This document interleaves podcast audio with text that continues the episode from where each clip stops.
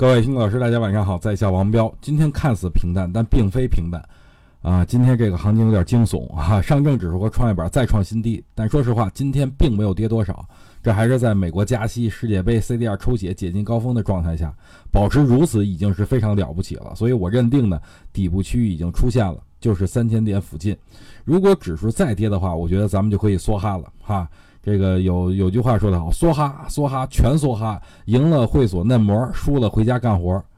牛市啊，真的很难遇到。不过这次我要恭喜大家，你们都遇到了。今天下午资源股出面护盘，而且最近一段时间钢铁、煤炭都是逆着大盘走的，这说明有资金在关注他们。所以我觉得后面资源股可能还会有一波啊。近期呢，大家可以去关注，比如什么西宁特钢、安阳钢铁、临钢、八一等等。